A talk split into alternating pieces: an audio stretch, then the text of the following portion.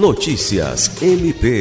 O coordenador do Observatório de Análise Criminal do Núcleo de Apoio Técnico NAT do Ministério Público do Estado do Acre, Aldo Colombo Júnior, é um dos autores do Anuário Brasileiro de Segurança Pública 2018 a 2022, especial Eleições 2022, publicado pelo Fórum Brasileiro de Segurança Pública.